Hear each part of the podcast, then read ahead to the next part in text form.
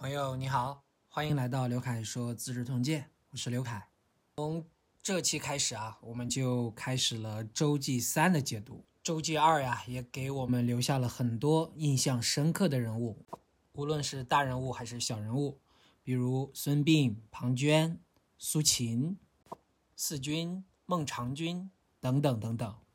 那我们接下来的周记三会有哪些新的、令人印象深刻的人物存在呢？好，我们开始。周记三，启重光，赤奋若，晋昭阳大渊县，凡二十三年。周记三呀，是起于辛丑年，也就是公元前三二零年，止于癸亥年，也就是公元前二九八年，总共是二十三年。好，我们下面进入圣亮王的元年。元年，魏更贬号曰君。在元年，也就是前三二零年的时候，魏国魏成侯再次贬低自己的爵号，不再称侯，而称君。二年，秦伐魏，取燕。二年，也就是前三幺九年的时候，秦国发兵进攻韩国，攻取了燕。魏惠王薨，子襄王立，魏惠王就逝世了，他的儿子即位，叫魏襄王。孟子入见而出。与人曰：“孟子到宫内觐见，出来后对别人说：‘望之不似人君，就之而不见所谓也。’说啊，远看不像个君王的样子，和他接近也没有什么觉得好畏惧的。”卒然问曰：“天下恶乎定？”吾对曰：“定于一。”他呀，突然问我：“怎样才能平定天下？”我回答道。只有天下统一才能平定。他又问：“谁能使天下统一呢？孰能医之？”对曰：“不是杀人者能医之。”孰能与之？对曰：“天下莫不与也。”我回答道：“不是好杀人的能使天下统一。”他又问：“谁愿意归附呢？”我回答说：“天下没有不愿归附的人。”王之夫苗乎？七八月之间旱，则苗槁矣。大王，您知道那稻苗吧？七八月遇到天气干旱，稻苗都快要枯死了。天悠然作云，沛然下雨，则苗勃然兴之矣。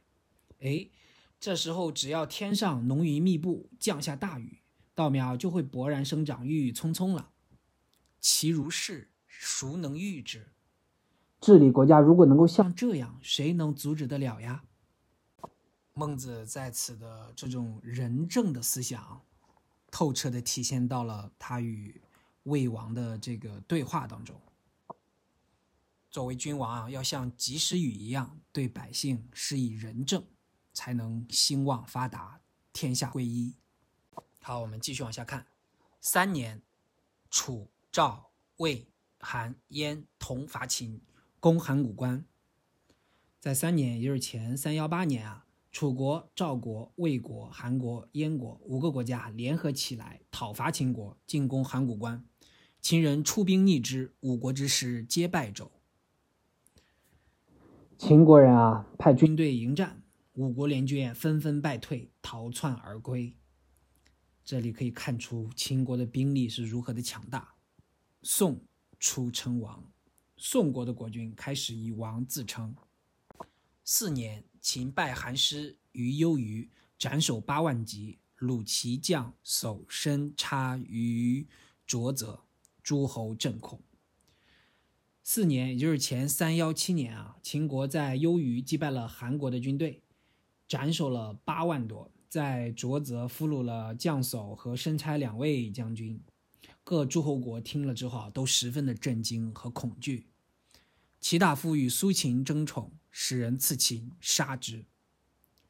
齐国大夫啊和苏秦争夺大权，齐国的大夫啊派人把苏秦给暗杀了。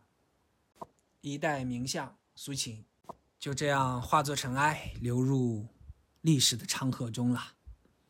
我们继续往下。张仪说魏襄王曰：“张仪啊，向魏襄王游说道。”梁地方不至千里，卒不过三十万。第四平无名山大川之县，卒数楚、韩、赵、齐之境，守亭障者不下十万。梁之地势，故战场也。张仪说呀，魏国的疆域方圆不到一千里，军队也不到三十万人，地形四面平坦，也没有高山大河作为屏障。军队在楚、韩、赵、齐四国边境啊，分兵戍守，重点防守亭阁关安邑的不超过十万。魏国自古以来就是战场啊！夫诸侯之约从，盟衡水之上，结为兄弟以相兼也。各诸侯国相约合纵对抗秦国，在衡水畔签订盟约，结为兄弟之邦，来加强彼此之间的联系。今亲兄弟同父母，尚有争钱财相杀伤，而欲誓反复苏秦之余谋，其不可成一名矣。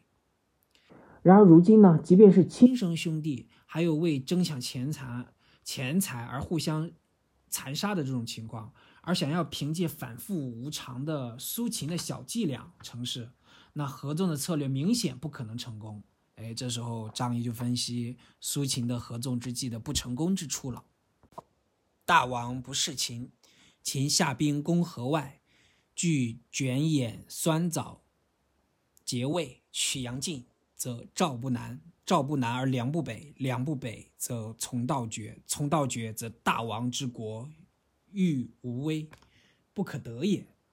说啊，大王假如不向秦国臣服。秦国发兵南下，进攻河外，攻占卷偃、酸枣，入侵魏国，占领晋阳。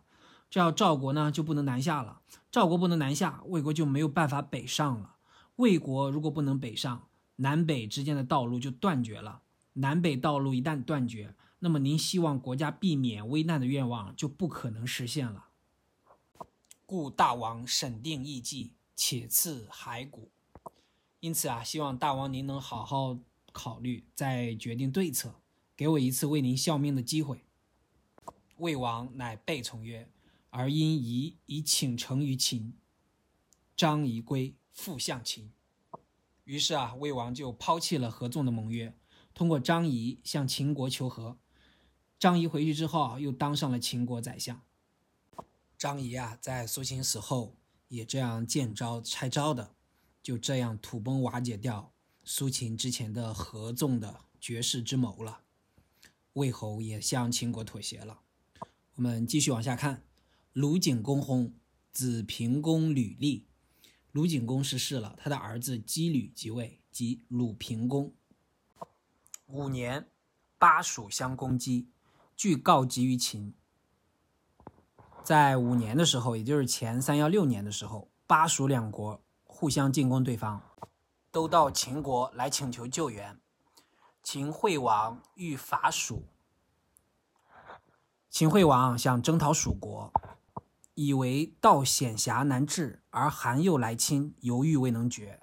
但考虑到道路非常的狭窄险峻，不容易到达，又担心韩国趁机侵扰，犹犹豫豫，迟迟未能决定。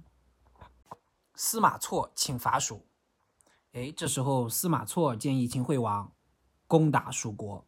张仪曰：“不如伐韩。”王曰：“请闻其说。”这时候张仪说：“啊，还不如去进攻韩国。”秦惠王说：“那你说说你的看法。”仪曰：“亲魏，善楚，下兵三川，攻新城、宜阳，以临二州之交。”张仪就说：“啊。”与魏国、楚国保持亲善友好的关系，然后出兵三川地区进攻新城、宜阳，直达东西二州的国都近郊。据九鼎，按图籍，挟天子以令于天下，天下莫敢不听，此王业也。持有九鼎以及九州版图，挟持周天子以号令天下诸侯，天下没有不顺从的，这是王霸之业啊。臣闻争名者于朝，争利者于世。今三川周氏，天下之朝氏也，而王不争焉，故争于戎宅，去王业远矣。就是说啊，臣听说要争夺功名，要到朝廷上；要赚取利益啊，要到市场上。如今三川和周王室啊，就好比天下的朝廷和集市。大王不去争夺这些，只顾着和戎狄小国争夺势力，这和霸王之业相差太远了啊！司马错曰：“不然，臣闻之。”哎，这时候司马错反驳说：“不对，我听说啊，欲富国者勿广其地，欲强兵者勿富其民，欲亡者勿薄其德，三资者备而亡随之矣。”听说什么呢？要想富家强国，必须先开拓领土；要想使军力强大，必先使百姓富足。要想成就霸业，必须先广行德义，这三个条件满足了，自然就可以称霸于诸侯。今王地小民贫，故臣愿先从事于义。如今呢，大王的疆土还相对狭小，百姓也比较穷困，所以啊，我希望您先从小处做起。夫蜀，西僻之国，而戎宅之长也。有桀纣之乱，以秦攻之，譬如使豺狼逐群羊。蜀国呢，是西南偏远的左耳小国，戎狄的酋长，像桀纣一样昏庸乱政。秦国来攻打蜀国呢，就好像驱赶着豺狼来追赶羊群。得其地，足以广国；取其财，足以富民。善兵不伤众，而彼以服焉。占领他的土地啊，就可以扩张秦国的疆域；夺取他的钱财，便可以使百姓富足。只需要稍微用兵，不损伤一兵一卒，就可以使他臣服。拔一国而天下不以为暴，力尽西海而天下不以为贪，是我一举而民实富也，而又有尽暴止乱之名。攻占一个国家，而天下人不以为秦国残暴。得到全天下的利益，世人也不认为秦国贪婪，这样我国一举即可得到威名，又能收获实际的利益啊！今公韩劫天子，恶名也，而未必利也；又有不义之名，而攻天下所不欲，危矣。现在如果您去攻打韩国，挟持周天子，只会背负骂名，不一定对秦国有利，还会蒙受一个不仁义的坏名声。进攻天下人都不愿意进攻的地方，实在是危险啊！臣请论其故。让我来分析一下这中间的缘故吧。周天下之宗室也，齐韩之与国也。周啊，是天下诸侯的宗室所在；齐国呢，与韩国是友好的邦国。周自知失九鼎，韩自知亡三川，将二国并立合谋。以因乎其赵而求解乎魏楚。周王室意识到将要丧失九鼎重器，韩国自知快要失去三川之地，那两国啊必定会全力合作，通过齐赵这两国的渠道向楚国和魏国来求援。以鼎与楚，以地与魏，王弗能止也。哎。这时候把九鼎赐给楚国，把三川之地割让给魏国，这是大王您阻止不了的。此臣之所谓危也，不如伐蜀完，这才是我说的危险。所以啊，奉劝您还是进攻蜀国较为稳妥。王从错计，起兵伐蜀。秦王啊，采纳了司马错的计策，就进兵了蜀国。哎，张仪的政策这次不太明智啊。司马错还是分析的娓娓道来了。十月取之，贬蜀王，更号为侯，而使陈庄相蜀。哎，攻打蜀国之后啊，十个月就完全占领了蜀国，把蜀王的爵位由王降为侯，又派陈庄担任了蜀国的宰相。蜀继蜀秦。秦以一强复后，清诸侯。哎，蜀被秦国兼并之后啊，秦国的国力就更加的强盛富裕了，对各诸侯国也更加的轻视了。这样一看，司马错还是非常厉害的，他的谋略足以立竿见影。我们继续往下看，苏秦既死，秦帝戴、厉亦以游说鲜于诸侯，说啊，苏秦死后，他的两个弟弟啊，苏代和苏厉也向诸侯各国游说。哎，他们全家哈都是非常有勇有谋的人啊！一时声名大振。燕相子之与苏代婚，欲得燕权。说啊，燕国宰相的公子子之与苏代呀是姻亲，想篡夺燕国的大权。苏代始于齐而还。燕王会问曰：“苏代从齐国出使回来。”燕王机会问他。齐王其罢乎？对曰：不能。王曰：何故？对曰：不信其臣。哎，这时候燕王问他：齐王能成就霸主之业吗？苏代说：不能。燕王说：什么原因呢？苏代回答说：他不信任自己的臣子。于是燕王专任子之。燕王啊吸取了这个教训，于是就完全的相信了子之。陆毛寿谓燕王曰。人之谓尧贤者，以其能让天下也。哎，这时候一个大臣叫陆毛寿，向燕王说：人们之所以称赞尧是圣贤，是由于他能够把天下禅让给他人的缘故。今王以国让子之，是王与尧同名也。现在如果您把国家禅让给子之，就可以有和尧一样的美名了。燕王因蜀国与子之，子之大众。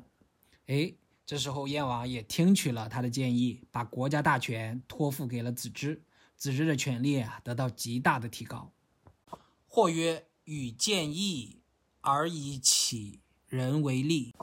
有人说啊，大禹推荐伯益继承天下，却让儿子启担任执事的职位。及老而以启为不足，任天下，传之于义。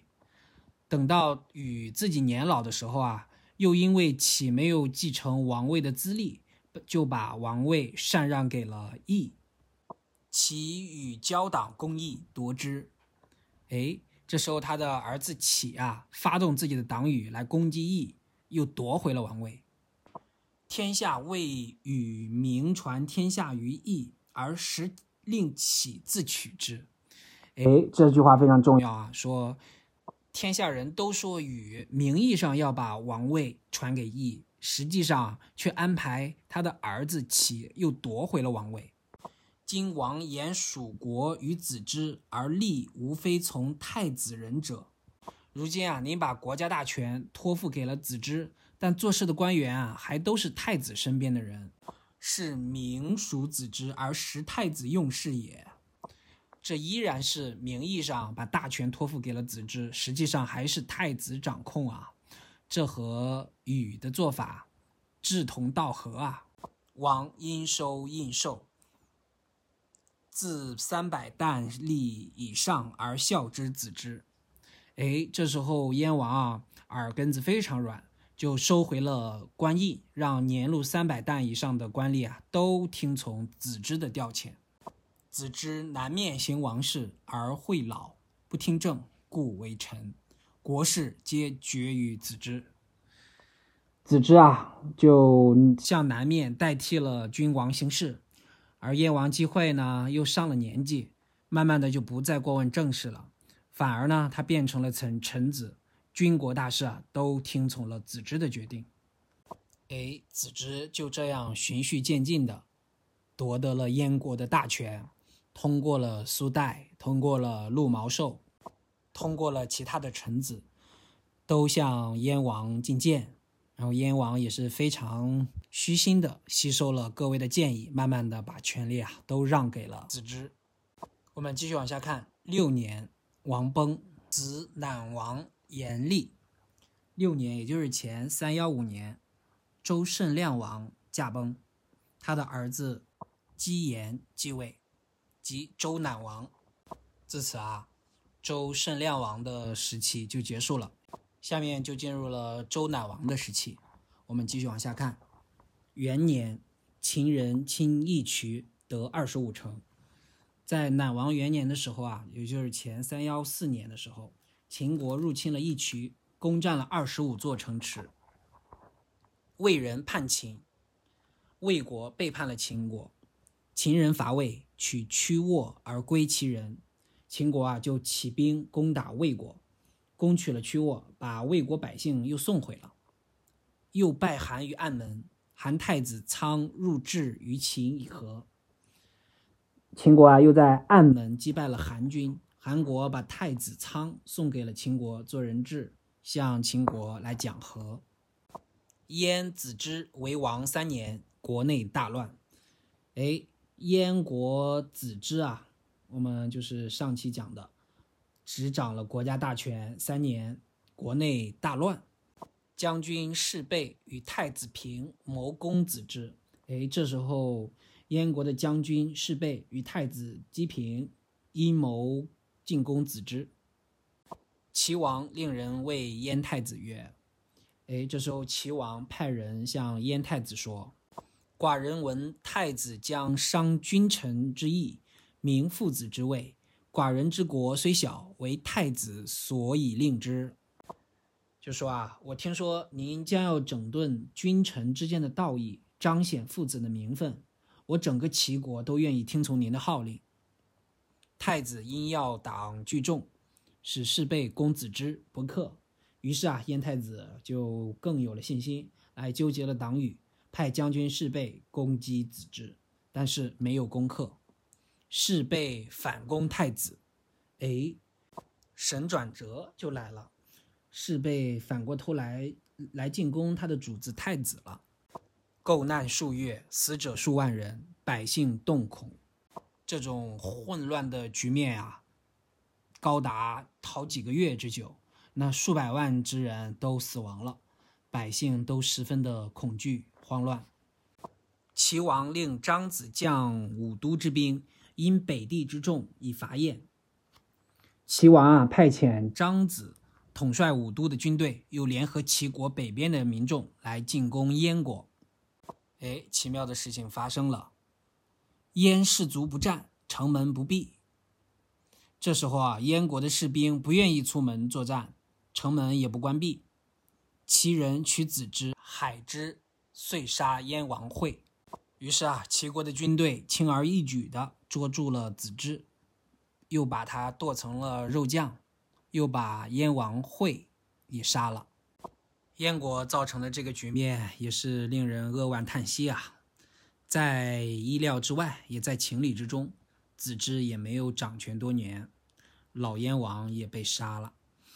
我们继续往下看，齐王问孟子曰：“这时候，齐王向孟子询问说：‘或谓寡人勿取燕，或为寡人取之。’”哎，有的人劝我不要占领燕国，有的人劝我兼并燕国，以万乘之国伐万乘之国，五旬而举之，人力不至于此。哎，以拥有万辆车战车的国家进攻另一个同样拥有万辆战车的大国，五十天就攻克了，单单凭借人力是做不到的。不取必有天殃，取之何如？如果不去兼并燕国，一定会遭到天谴。把燕国兼并了如何呢？孟子对曰：“取之而燕民悦，则取之。古之人有行之者，武王是也。”孟子回答说：“啊，兼并燕国而燕国百姓感到高兴，就可以兼并。古时候就有这样做的人，周武王就是这样。取之而燕民不悦，则勿取。古之人有行之者也，文王是也。”兼并燕国，而燕国人民不高兴，那就不要兼并了。古时候也有这样做的人，周文王就是这样，以万城之国伐万城之国。当时胡将以迎王师，岂有他哉？齐国作为一个有万辆战车的大国，攻打一个另有万辆战车的燕国，百姓都端着食物，提着饮水来迎接齐王的军队，难道有其他的原因？避水火也。他们只是躲避如水似火的暴政啊！如水亦深，如火亦热，亦运而已矣。假如新的统治者更加的残暴，比之前的还要厉害，弃人民于水火之中，那人民肯定又要转而投奔其他的国家了。这里孟子分析的还是非常的深刻的。燕国的人民真的是非常开心的，他国能来推翻这个燕国现在的暴政。我们继续往下看，诸侯将谋救燕，齐王问孟子曰：“哎，各诸侯国啊，想要救助燕国，那齐王向孟子征求意见。诸侯多谋伐寡人者，何以待之？”诸侯各国大都来打算讨伐我国，因为我刚刚吞并了燕国嘛，那该怎么应对呢？对曰：“臣闻七十里为政于天下者，汤是也。”孟子就说啊，我曾听说凭借七十里的土地而获取天下的，说的就是商汤。未闻以千里为人者也，没有听过拥有数千里的广阔国土反而畏惧他人的。书曰：“昔我后，后来其苏。”上书上说啊，等候我的君主，君主来了就可以把我们拯救出来了。今燕虐其民，王往而征之，民以为将整己于水火之中，单食胡浆以迎王师。如今啊，燕王对待百姓十分的暴虐，大王去讨伐他，百姓啊都以为您要把自己从水火之中拯救出来。都准备好粮食和饮用的水来迎接大王您的军队啊！若杀其父兄，系累其子弟，毁其宗庙，迁其重器，如之何其可也？如果去杀害他们的父兄，逮捕他们的子弟，破坏他们的宗庙，抢夺他们的国宝，这样做怎么行呢？天下故畏其之强也。今又背地而不行仁政，是动天下之兵也。天下人啊，向来就畏惧齐国的强势。现在啊，疆域又扩张了一倍，却不去实行仁政，这样必定会招来天下各国的讨伐。王肃出令，反其毛尼，止其重器，谋于燕众，治军而后去之，则犹可及止也。希望大王您赶紧下令，释放燕国的老弱百姓，妥善的安置燕国的国宝。与燕国人民商议，推选出新的国君之后，退出燕国，这样啊还可以及时防止诸侯的讨伐。齐王不听，哎，孟子这番非常有哲理的话，齐王却没有听从进去。已而燕人叛，齐王曰：“吾甚残于孟子。”没过多久啊，燕国的人民果然来反叛齐国了。齐王说：“哎，我实在是愧对孟子啊。”陈甲曰：“王无患焉。”乃见孟子，问曰：“哎，这时候一位大臣陈甲说：‘大王您不要担忧。’于是去见了孟子，说：‘周公何人曰？’曰：‘古圣人也。’这时候陈甲就是问孟子：‘周公是怎么样的人？’孟子说：‘是古代的圣人。’陈甲曰。周公使管叔兼商，管叔以商叛也。陈甲说啊，周公派管叔来监管殷商的故地，管叔呢却依是殷商的移民来反叛。周公知其将叛而使之于，那周公是不是早就知道管叔他会反叛，才让他去做这件事的？曰不知也。孟子说，那周公肯定不知道。陈甲曰：“然则圣人亦有过于？”那陈甲就说：“那意思是圣人也有错误啦。你刚刚说周公是圣人吧？”曰：“周公弟也，管叔兄也。周公之过不亦宜乎？”哎，这时候孟子就回答说：“周公是弟弟，管叔是兄长，周公犯错不也是正常的吗？且古之君子，过则改之；今之君子。”过则顺之，说况且啊，古代的君子有过错就能及时改正，而现在所谓的君子啊，犯了错误则继续错下去。古之君子，其过也如日月之食，民皆见之。说啊，古代的君子他的过失好像日食、月食，百姓都能看见。及其更也，民皆养之。哎，一旦他进行更改、更正。百姓啊都会敬仰他。今之君子，企图顺之，又从为之辞。现在所谓的君子啊，不但将错就错，还为自己的过错编造借口。哎，这一段孟子的反讽还是非常深刻的啊。这里啊，陈甲其实想通过这个周公的故事来暗示齐王也有犯错的时候，请求孟子原谅，然后继续做他的谋士。但是孟子啊，借这一段儿又反讽了齐王不听劝谏，导致了现在被燕人反叛、被诸侯国讨伐的后果。我们继续往下看。是岁，齐宣王薨，子闵王帝立。哎，这一年啊，齐宣王逝世了，他的儿子田地即位，即齐闵王。二年，秦右更及伐赵，拔令。鲁齐将庄豹。二年，也就是前三幺三年，秦国派右更官员及统帅大军攻打赵国，占领了令地，俘虏了赵国的将领庄豹。秦王欲伐齐，唤齐楚之从亲，乃使张仪之楚。说楚王曰：“秦王这时候想举兵攻打齐国，又害怕齐楚两国之间合约的这个约定，就派张仪。”为使者到楚国来游说楚王，说：“大王诚能听臣，闭关绝约于齐。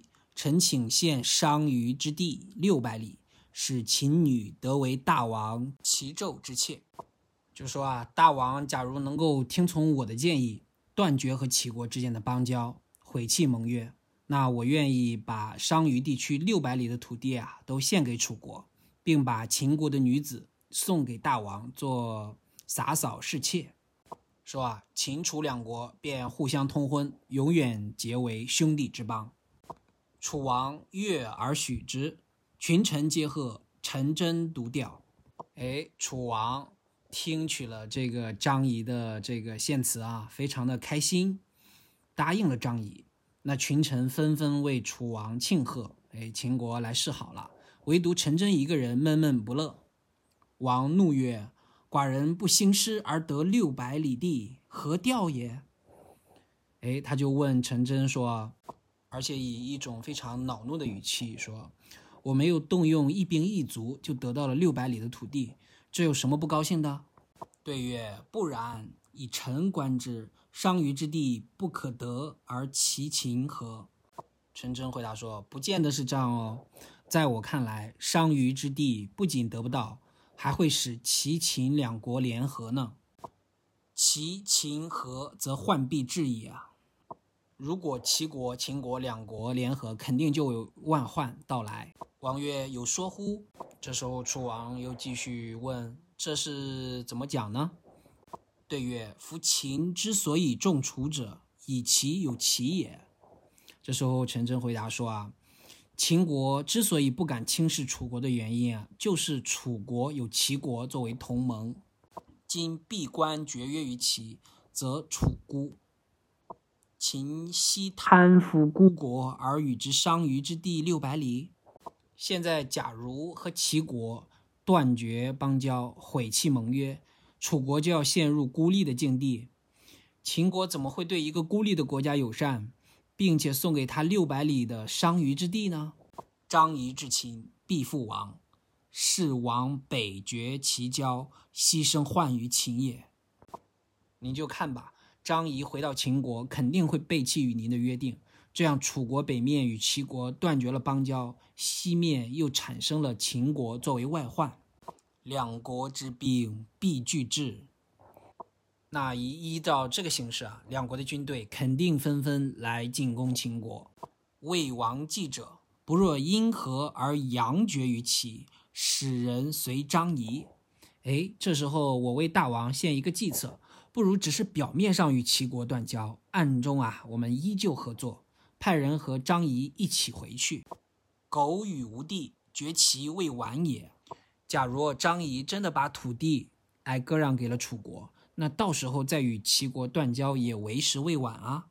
王曰：“愿臣子闭口，无复言，以待寡人得地。”这时候楚王说：“啊，还是请陈先生您闭上尊口，别再啰嗦，等着看我怎么得到土地吧。乃以相印授张仪，后赐之。啊，这时候陈真的一番劝说啊，没有得到成效。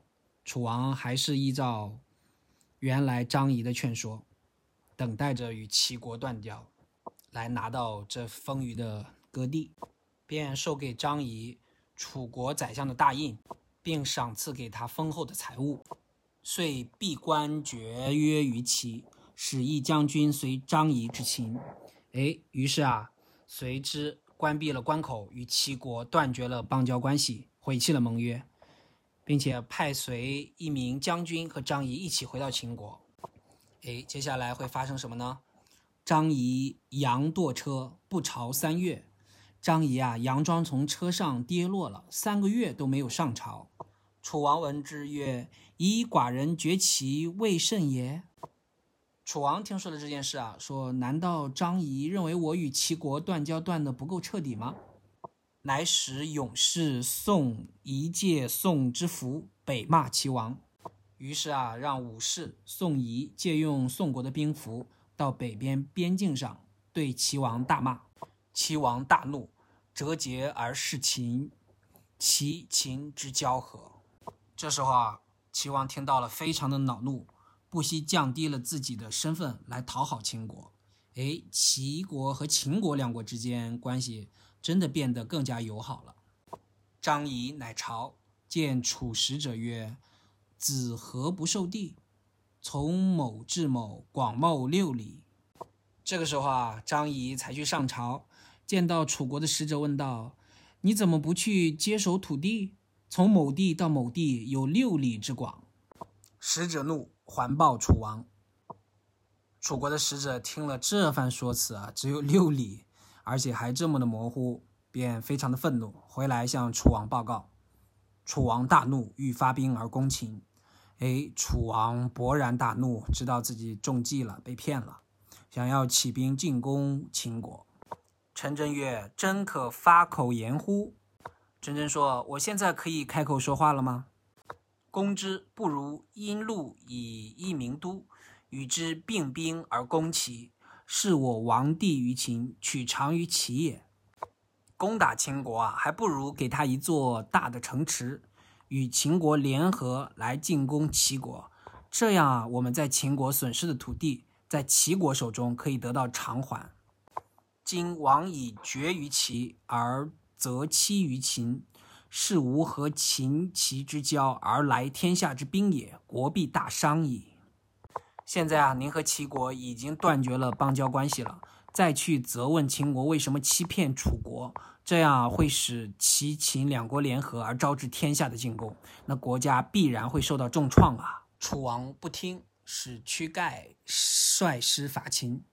哎，这时候楚王啊，再次没有听从陈真的建议，于是啊，派屈盖统帅军队来攻占秦国。秦国呢，也派出魏章任庶长来起兵迎战楚军。接下来，楚国和秦国会打成什么样呢？